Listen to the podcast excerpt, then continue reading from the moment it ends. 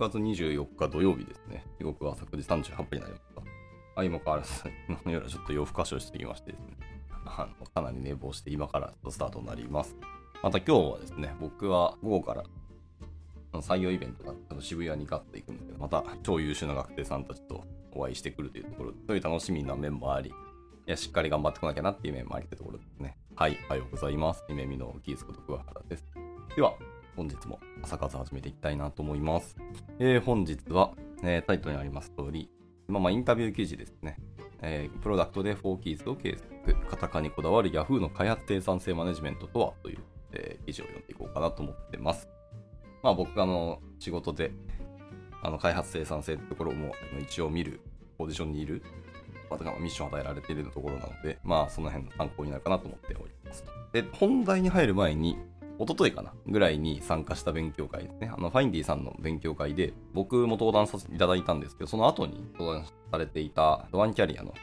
宇田川さんかっていう方が発言、登壇されていて、その時に出ていた、あの、開発生産性の指標として、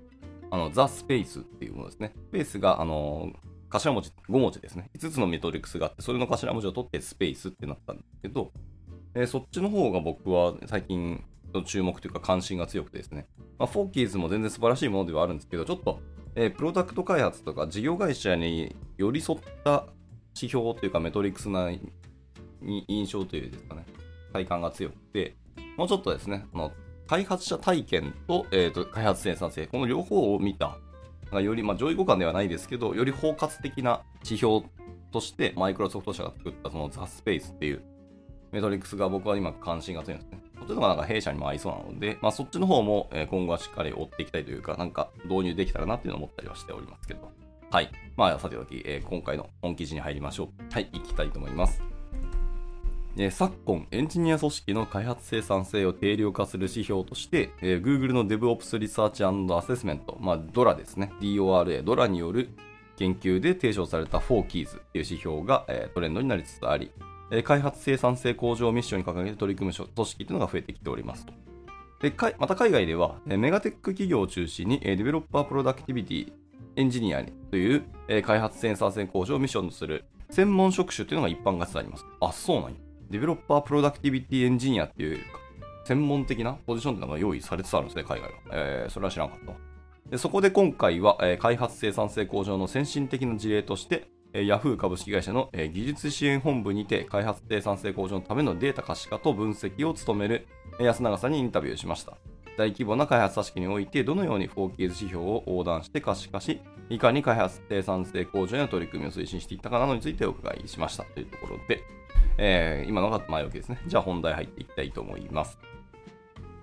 えー、2017年頃から開発生産性を計測する取り組みをスタートというところからです。でまず最初に、安永さんのこれまでの主なご経歴を教えてください。ということで、私は2004年に Yahoo に入社して、当初はサービスの開発をしていました。2015年からエンジニアが社内で使用するツールであるプラットフォーム開発ってものに従事をしております。でそして2019年頃から開発生産性を可視化するためのシステム開発や分析というのを行っていますと。で、開発生産性に関する話題が盛り上がり始めたのは2021年頃ですね。というイメージですけど、それよりも早くトライされているんですね。ということで、えー、私がジョインする前からプロジェクトは動いていて、まあ、計測を始めようとはしていました。えー、リーンと、えー、DevOps の科学とか、えー、ドラですね。DevOps Research and Assessment が発表している 4Keys についてのレポートを参考に、えー、2017年くらいから取り組みを始めております。で、その頃から Yahoo のサービスを支えるプラットフォームのえモダナイゼーションの対応というのが始まっていて、その一環として行われました。プロダクトをより早く、え世に出すことで、早くフィードバックを得られ、早く改善につなげられるという考えのもと、開発生産性の計測が必要だという話が出てきたことがま背景にあります。開発生産性向上に取り組むチームの体制についてちょっと教えてください。ということで、えー、私は直近ではチームから離れていますけど、えー、数名のチームがデータ収集や可視化のためのシステム開発や集計、えー、ビジュアライズなどを行いつつ、え各組織で開発生産性向上を推進する体制になっております。でチームにはじゃあデータサイエンティストとかアナリストの方もまあいらっしゃるんでしょうかってとこですけど、えー、アナリティクスに長けている方もいますが、えー、DevOps の数値の特性などが分かっていないと切り口を見つけるのが難しいため、えー、両軸で分かる方が、え、必要な分野だと思っております、えー。開発経験がないとそこにどんな作業があるのかというところがなかなか見えてこないので、えチームの目標やゴールはどのように設定されましたかというところで。えー、まずはいろいろな手法ですね。計測手法を使って精度を高めること。それから、え全社的な取り組みとして開始されているものの、一部のチームやプロダクトから始めていたので、取り組みの網羅性っていうのを広げていくこと。まあ、この2つを目標としました。はいはいはい。やっぱり精度は、まあ、それはもちろんその通りなんですけど、精度だけじゃなくて、網羅性というところも目標としたんですね。結局、深く、そして広くっていう両方を追ったんですね。いやー、それができるのは素晴らしいと思いましたね。では続いて、計測自動化、もして成功事例のアウトプットを通じて、スタンダードにというお話ですね。はい。では続いて、開発生産性を計測することの意義を社内でどのように広められていったんでしょうかっていう問いですけど、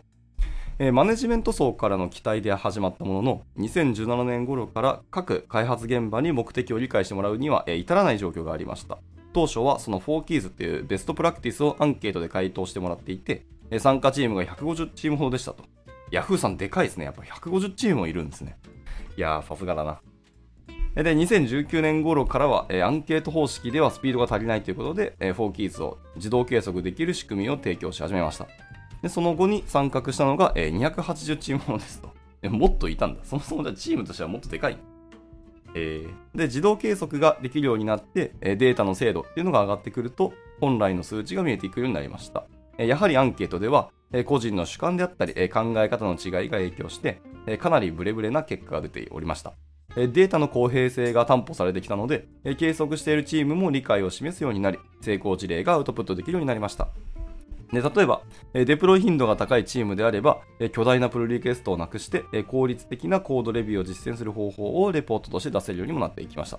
でまた、変更障害率が低いチームでは、テストデータ管理であったりとか、CI/CD パイプラインのインテグレーションテストの自動化まで行っているレポートが出来上がってきました。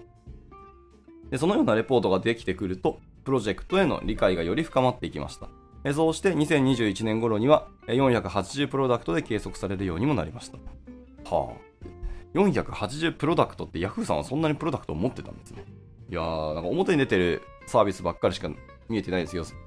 本当は細かいのを探すとこんだけいっぱいあるんですね。で、今ではその開発生産性を計測することがもうもうスタンダード、あの標準というか文化になってきたんですかね。これは本当いい話ですね。では続いて、え、成功事例を展開していく取り組みは当初から行われていたのでしょうかというところですけど、はい。え、ー、と、最初はですね、分析すれば何かしら素晴らしい結果が出るだろうと、まあ、一生懸命データを集めて分析をしていました。えー、しかし、おそらく精度が足りないために、納得感のあるデータが出てこなかったんですよね、と。えー、なので、うまくいってるところにヒアリングしに行って、えこういう素晴らしいデータが出ていますが、えどんなことをしているんですかと、え現場から一つずつ話を聞き、それをレポートやインタビューに導入事例としてアウトプットしていきました。で優秀な現場のエンジニアは往々にして忙しく手ぶらで行くと聞きたいことを聞けない時もあります。でもデータを持って行って話を聞いてみると、こういう取り組みをしていますと教えてくれます。でそれは私にとってもまあ嬉しい発見でしたねってところでした。では続いて、え、マネジメント層の理解によってトライし続ける環境が維持されていたということですね。え、取り組みを推進していく上で、え、どういったことが鍵になりましたかっていう問いです。このプロジェクト自体にちゃんとオーナーがいて、かつマネジメント層が取り組みを深く理解していて、まあ、トライして失敗しても継続していたってところがまあ大きいと思っております。えー、テクノロジーグループの、えー、技術トップがオーナーとなり一貫して牽引してもらったことで、えー、なんとか成果が出るまで導いてきました。えマネジメント層の理解がなければ、え続けていかなかったと思います。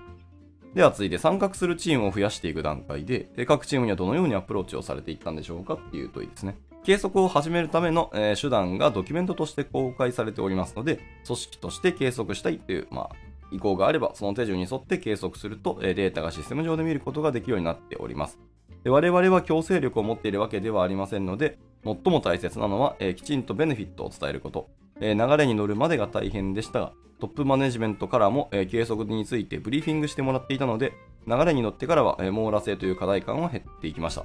流れをまず作るところが大事なんですね。網羅性はそこからついてくると。うん、いうことですね。まあ、それもそうですよね。本当物事って、ね、軌道に乗ったら、あとは勝手に進んでいきますので、その軌道に乗るまでのところに注力をしたってとこですね。いや、なんかまあ、当たり前のことをちゃんと当たり前にやったってことですね、これ。いや、いい話でした。で、続いて、ここまでの取り組みを振り返って、一番難しかったのはどんなところでしたでしょうか？はいはい。えー、で、やはりですね、プロジェクトに対する理解を得ていくところっていうのがやっぱり一番難しかったですね。もし最初から計測の作業とそれに見合う効果っていうのをきちんとします示すことができていたのであれば、それほど時間はかからなかったんじゃないかなと。ただ、それでもプロジェクトとして、え数年トライできる環境が維持されていたおかげで、え成果につながることができましたので、そこはとても良かったと思っておりますと。で、では続いて、えー、同じ定義でのデータだからこそ、チームの PDCA に効果っていうところですね。はい、で何をどのように計測するかについて、えー、御社ではどういったポリシーで決められておりますかという問いですね。はい、えー、ポリシーというよりも、えー、何が計測できるかといった方が近いかもしれません。えー、 Four Keys がデータの場合、えー、デプロイされるタイミングをデプロイ頻度、 first commit のタイミングを変更のリードタイムとして計測。変更障害率とサービス復元時間に関しては、社内に障害管理ツールがあり、何かシステム障害が起きた際は、そこに、報告するルールがあるので、そこに溜まっている障害のデータからまあ計測をしていきますと。もともと社内で様々な数値を計測されていた中で、4キーズにも着目されたんでしょうかと。はい、えー、そうですねと。最初はいろいろな数値を見ていました。ただ、えー、リーンと DevOps の科学のような書籍も出てきたので、え、参考にしながら取り組んできたという経緯があります。で、計測を始めたことによって、各チームではどのような効果が得られましたか、見られましたかというところですね。え、定量的な数値が見えてくると、え、チームメンバー自身が今どういう状態で何が悪いのかっていうのがまあ分かるようになっておきますと。で、開発生産性の良し悪しだけでなく、え、フィードバックの中に例えばま変更のリードタイムがどのくらいなのか具体的に伝えられると自分たちを俯瞰して内省できますで自分たちのデータを正しく認知できることでチームの成長にもつながりますまた 4keys は時系列で効果が見えてくるものなので長いスパンで見たときにまた開発に対するモチベーションにもつながると感じていますと例えば何か改善をしてそれが数値で可視化されると効果を実感することができますと PDCA のチェックの部分が数値化されるので、また次の改善していこうと、PDCA が回っていくような、いい効果を生んでいるというふうに思っております。それから、全社横断で見えることもメリットだと思っております。Yahoo はとても多くのサービスを提供しているため、サービスや組織によって特性を重視した開発スタイルを選定しなければなりません。その中で横断的に情報を集めていくのは難しいのですが、4キーズを計測することで全社の状況を大まかに見ることができます。で、4キーズで全てを測れるわけではありませんが、ある一定の視点を持つことになると思っております。えっと、4キーズのじゃあ指標が良くなること自体にも、まあ意識はあると思うんですけど、えー、ビジネス KPI への影響について、え、経営陣やビジネスサイドから期待されるっていうような声もありましたかっていうところですね。今まさに新しい指標として、本当に価値につながっているのか、ビジネスにどれだけ貢献できているのかっていうのを見れるようにしたいというふうには、まあ、実際考えているところですね。はいはい。なるほど。で、それについてどんなアプローチを考えられていますかってところですけど、え、現状は 4keys 以外にもたくさんのデータを集めております。えー、4keys については、え、ドラが先行しているおかげでいろいろなヒントがありますから、まあ、それを追いかけながら、え、他のデータについても分析を深めたいと思っております。え、もう一つ、情報の展開にも力を入れていて、社内でユーザーコミュニティを作ったりしています。どうすれば、生産性が上がるのか、ヒントとして分かってきた部分も大きいので、今はそうしたナレッジを誰に届けるべきかについて、興味を持って取り組んでおります。はい。では続いて、ベストプラクティスを型化し、改善に向けたアンケートを実施というセクションですね。はい。えー、御社では6つの大項目のベストプラクティスとして型化し、えー、アンケートを実施されているそうですけど、えー、6つの大項目はどういったプロセスで、え設定されていたのでしょうかというところですね。まず、開発ステップに関する社内のガイドラインというものがあり、それと重複した項目というのがあります。え加えて、ドラから出ている DevOps のケーパビリティも参考にしています。えただ、もともと2017年から実施していたアンケートは大項目が13個あり、え説問としては、え59節と、まあ、かなり負荷の負荷が高いものですと。まあ、回答負荷が高かったと思うんですね。で、この負荷を軽減するためにも、え6つまで絞ったっていうような経緯があります。過去の回答を見て、回答が一定に定まっているものや、えー、中央値に寄ってしまっているものっていうのを削減して、結構絞っていきましたよということですね。一応、あの画像がペッと貼られていて、えー、 Development Habits Survey というですね、開発者のなんか、あまあ、 Habits なので習慣とかっていうものの調査をしていたところです。これの画像の引用元として、Yahoo では開発迅速性と品質のバランスをどう取り扱っているか、2022年っていう記事が、えー、Yahoo テックブログからも出てますので、なんかちょっと気になるので、ついでに明日ですかね、読んでいきたいかなと思っています。長さ的に、あまあ、長さ的にもちょうどいいんですけど、画像が多いんで、読みたいけど、ちょっと音読だと難しいかもしれないですけど、まあ読んでいこうかな。はい。というので。じゃあ、すみません。本文も載って続きます。で、定量的な数字だけでなくて、定性的なアンケートも実施しようと考えられた理由っていうのをちょっと教えてください。Four Keys の自動計測が始まって、まあ、かなり計測の負荷っていうのは下がりましたが、すべてを数値で測ろうとすると結構大変で、まあ、計測に必要な作業コストっていうのが高いんです。例えば trunk-based development ができていますかっていう項目を数値で計測するのは結構難しいんですよ。なので、アンケートと Four Keys の自動計測を分けております。また、新たに計測をトライしたいというものについてアンケートを使って探っていくっていうような目的もあります。いろいろな開発スタイルのチームがある中で、マストなものやチャレンジングなものなど、どういった要素を提示してるんでしょうかというところですね。 Four Keys 指標が、えー、ローでも80から90%に到達しているという回答があって、これは弊社の開発ガイドラインに沿っているものですと。え逆にハイでも全体的にうまくいっていない内容というのはこのアンケートのために作成した、え質問になっていますと。指標としてはローかもしれなくても、でも80から90になっているものの回答がある。まあそれはそうなんだよね。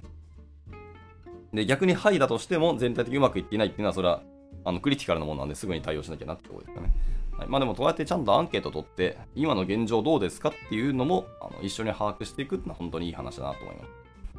では続いて、アンケートと説問はどのように設定されていますかってところですね。これ気になりますね。えー、2017年の当初は、はっきりと答えが出しにくいアンケートにはなっておりました。例えば、説問っていうものが、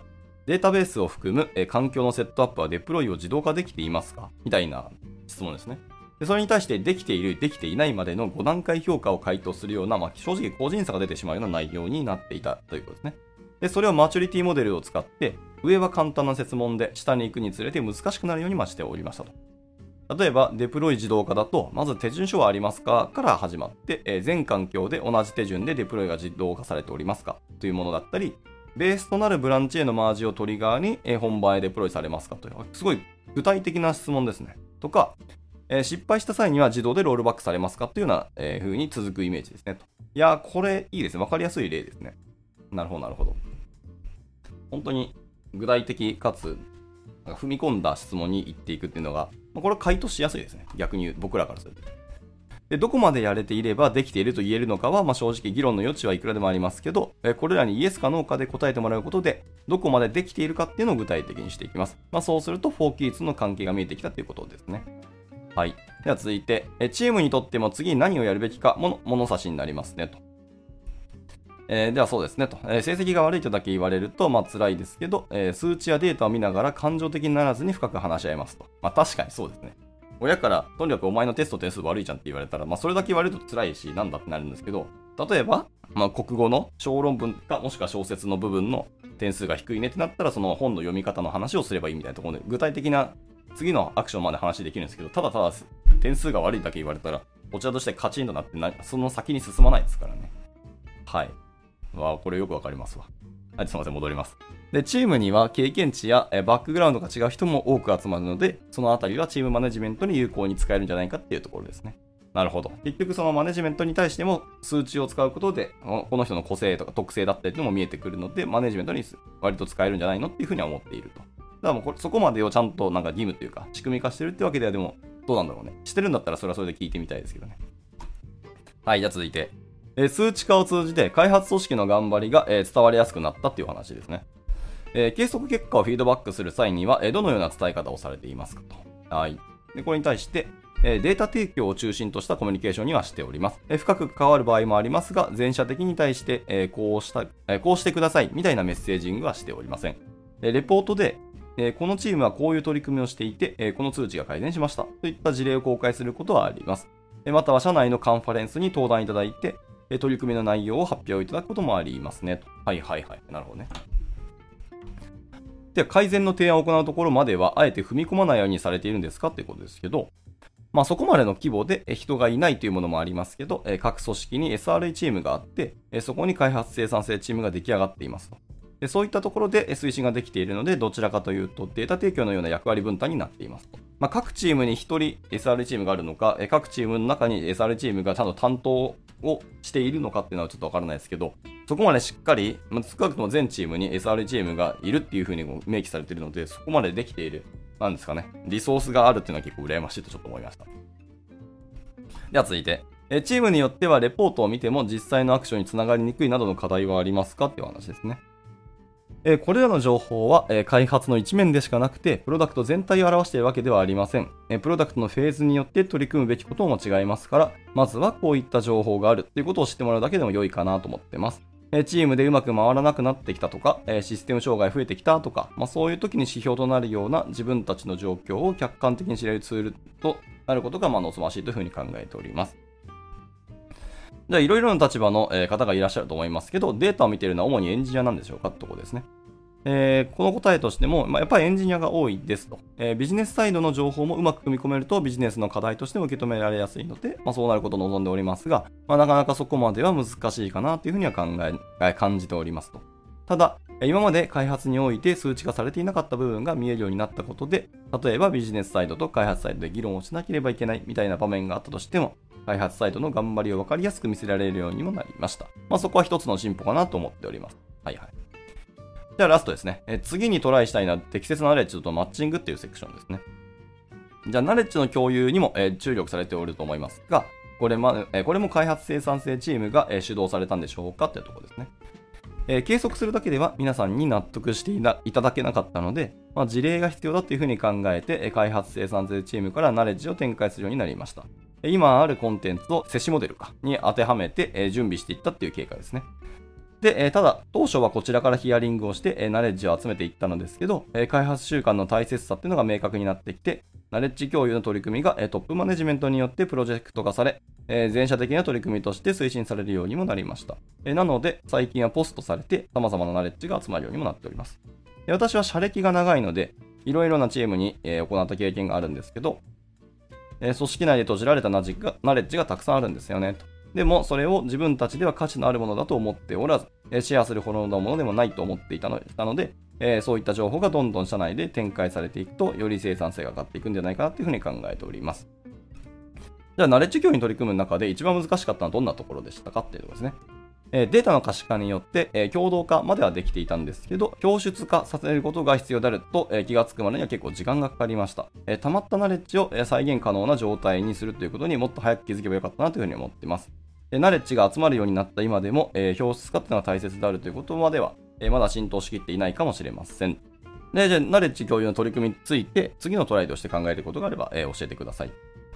はい。で、今は、ナレッジを収集できる組織にもなってきたので、今後はそれを各チームに適切にこれを読んでください、みたいな。もしくはやってみてくださいと、えマッチングするなど、自分たちができなかったコンサルティング的な部分をシステム化できたらいいなっていうふうに個人的には思ってます。いや、これいい話ですね。そうまさにコンサルティング的なところが、えー、できればっていうのは結構重要なんですね。でたくさんのナレッジがある中で全てを読まないといけないとなると、え、そこが次のボトルネックになってくると思うんですよね。で全ての人に全てのナレッジが必要ではないわけですから、え、最適な手法を提供していきたいというふうに思っています。はい。じゃあ最後に、え、これまで取り組みを踏まえて、え、今後目指したいゴールについて教えてくださいと。はい。え、おそらくの多くエンジニアがそう思っているように、開発をとても効率的なものにしていきたいというふうには思っています。開発の場では人とのやり取りがずれていたとか、思考がずれていたとか、そういった調整も多いものです。それをもっとスムーズにより効率的にしていって、エンジニアの皆さんがフラストレーションや負荷なく快適に開発できる環境というのを作りたいと思っております。というところで、締められておりました。はい。いやー、とても勉強になりましたし、とても刺激になりましたね。いや、ちょっとうちでもやってみたいなっていう施策とか考え方だったり、あ、こういう風な流れでやっていたんだっていうのをすごく感じましたので、これ一個一個僕らもですね、やっていきたいしあの、弊社もですね、開発生産性まだ全然仕組み化できてなくて、ちょっと僕がポンコツだからなんですけど、まあちょっとこういうですね、知見だったりとか、ノウハウっていうのを真似しながらですね、まずは参考にしつつやっていきたいなというふうに強く感じました。というところで、はい、えー、本記事やこれで終了ということで、明日もですね、あの、Yahoo さんのそのもう一個です。別の記事ですけど、はい、Yahoo では開発迅速性と品質のバランスをどう保てているかっていうところですね。もできれば読んでいこうかなと思ってますので、まあ、興味ある方はてみてください。では、えっと、本日の朝活はですけども、えっ、と、鹿谷さんと、途中多分参加されてたペイシュンさんと、あと、スーさんですね。おはようございます。ご参加いただきありがとうございました。また明日もですね、えー、やっていきたいと思います。多分寝坊しないと思います。明日ぐらいは。わかんないけど。はい。またじゃあ明日ものんびり日曜日ですけど頑張っていきたいと思います。じゃあ、えー、土曜日ですね。ゆっくり休んでいただいて、僕はちょっとこれからこの採用イベントの準備をしていきたいと思います。はい。じゃあ終了します。お疲れ様でした。